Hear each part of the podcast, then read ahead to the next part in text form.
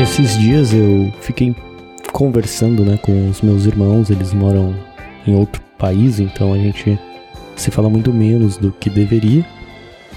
Então quando isso acontece é divertido geralmente da minha parte, pelo menos talvez da parte deles, eles falem pouco comigo justamente por não ser tão bom assim, talvez, mas enfim, prefiro acreditar que não.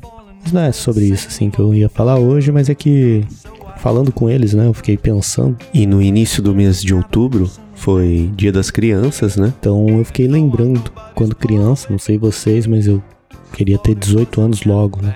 Talvez pela ilusão que eu assistia naquela famosa novela A Malhação, e aí eu espelhava para mim, pro meu futuro, achava que eu teria um corpo sarado de 25 anos mesmo eu tendo 18 anos, que eu teria um carro maneiro, que de manhã eu só iria tomar um golinho de suco e sair correndo de casa, mesmo tendo aquele copo imenso de suco lindo, maravilhoso. Porque quando eu era criança, uma coisa que eu adorava era ir na casa dos outros para beber refrigerante ou suco. Em casa nunca tinha isso, sim. Minha mãe era não comprava, né, essas coisas, muito açúcar para criança, era muito saudável a minha infância. Que bom, né? Pensando hoje, não dava porcarias, digamos, para mim. Mas talvez por conta dessa ilusão, né? Quando eu tinha 10 anos de idade, me perguntavam a minha idade, eu falava, geralmente, eu tenho quase 11. Ou seja, eu tinha 10 ainda. Mas sempre a gente jogava um pouco a mais, né? um pouquinho de tempo a mais ali na idade. Não sei vocês, se vocês faziam isso. Me antecipava, né? Ao tempo. para viver logo aquele período que, olhando hoje, a gente geralmente quer voltar, né? A infância, ela é maravilhosa. Até porque, inevitavelmente, criança logo se torna um demônio adolescente, depois ela vira um desgosto para depois então ela vira adulto. E aí o adulto, todo mundo acho que já sabe bem, né? Ele se corrompe para sobreviver basicamente. Se não se corrompe, se corrói. E nós sabemos muito bem, ninguém merece ser adulto. Ah, a propósito, eu lembrei de uma frase de uma sobrinha minha assim que ela falou, ela falou que eu amo meu pai, porque minha vida ainda é muito pequena e nela só cabe eu e ele. Muito bonito isso, né? A ingenuidade da criança. Mas enfim, né? Voltando, hoje é engraçado porque é meio que ao contrário, né? A gente tenta jogar uns anos a menos. Pelo menos depois de uma certa idade. Na verdade, eu faço isso às vezes sem, sem perceber, assim. Perguntam a minha idade, eu dou uma travada, me esqueço por alguns segundos do tempo que eu já vivi e respondo errado às vezes. Ainda tenho aquela sensação, né, de que 10 anos atrás ainda é anos 90 para mim. Quando eu percebo que não é, que aliás não é nem anos 2000, é assustador, né? 10 anos atrás é 2010. Isso é um absurdo para mim. É equivalente ao absurdo de ter que ser criança só por 10, 12 anos para depois ter que ser adulto a vida inteira. Isso é doloroso demais. Porque se pensar bem é tudo ruim, né? Porque no começo é sofrido ser criança. No final da vida é trágico. Então o meio ele dura muito pouco. Como o recheio da bolacha passatempo. Antigamente, quando eu ia comer esse tipo de bolacha na casa dos outros, óbvio, mas eu ia comer esse tipo de bolacha, eu separava elas e tirava todo o recheio. Para eu comer esse recheio só no final, para me deliciar. Me deliciar só de recheio. Mas aí, quando você só junta recheio, fica muito doce, muito açúcar, você acaba tirando a experiência satisfatória da bolacha que seria comer ela de forma tradicional por inteira. Então, na expectativa de só viver o recheio, ou só viver de recheios, a gente acaba desperdiçando um todo maior, que é uma burrice, e a gente faz ainda isso quando adulto. Como se a gente só quisesse escutar o refrão.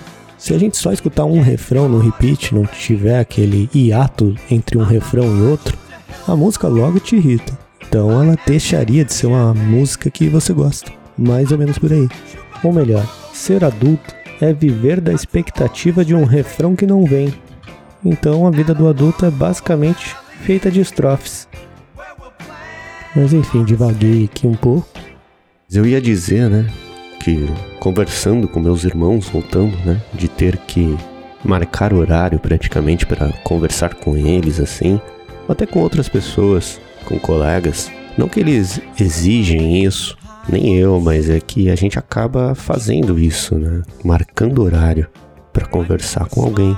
Porque a gente pensa que o tempo da vida do outro, de quem a gente gosta, é sempre mais preciosa que o nosso. Aí a gente acha que tem que marcar horário, que a gente está incomodando.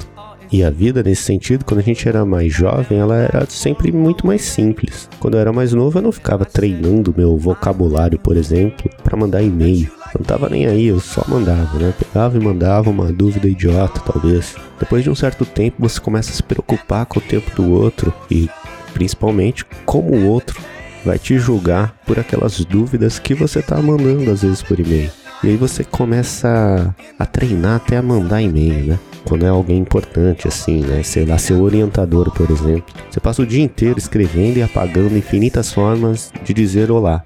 Ou às vezes você fica pensando na sua cabeça quando você tem que dizer alguma coisa para alguém importante, alguma coisa do tipo. Você fica treinando situações e imaginando. Isso te dá uma ansiedade, você nunca vai lá e às vezes é só dizer e é muito simples, né? Mas você fica ensaiando esse tipo de coisa e é engraçado isso continua até hoje com algumas pessoas o receio de incomodar alguém que você acha importante.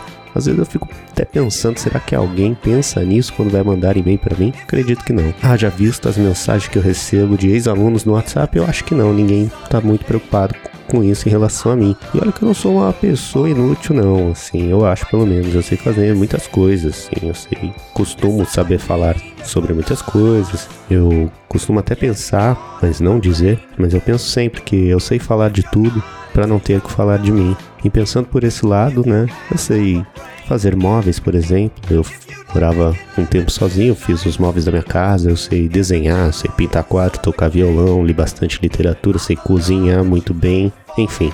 Que, se for parar para pensar, eu sou praticamente um Rodrigo Wilbert, só que feio. Mas enfim, lembrei de uma frase aqui de um professor meu, para variar. Talvez vocês devem ter percebido que eu cito bastante professores aqui, que marcaram bastante a minha vida, tanto para bem quanto para mal, né? Na faculdade, mas marcaram. Mas teve um professor que contou uma situação, uma certa vez que ele estava aplicando a prova do vestibular para o curso de bacharel de piano. E um outro professor da banca perguntou para um candidato que diferença faria no mundo mais um pianista, se ele pretendia mudar o mundo, caso ele passasse. Aí esse candidato respondeu: Mudar o mundo provavelmente não, mas meu mundo sim. É bonito isso, né? Mas pensando hoje, lembrando, esse candidato era provavelmente um adulto. Eu apostaria nisso, que ele é um adulto. Porque todo jovem quer mudar o mundo. Mas a verdade é que o jovem que quer mudar o mundo é só mais uma semente de adulto maduro que já desistiu do mundo que quer mudar. Então ele já sabia disso. Porque a gente vive assim, né? Acho que nasce vivo, mas não é por aí. Não me lembro quem disse isso, mas a vida é uma conquista. A gente não nasce vivo, a gente conquista ela e sobrevive aos poucos. E nesse processo de conquista, a gente tenta cada vez mais morrer menos ou morrer aos poucos, porque todo mundo sabe e deve ser muito frustrante. Não dá para morrer de uma vez.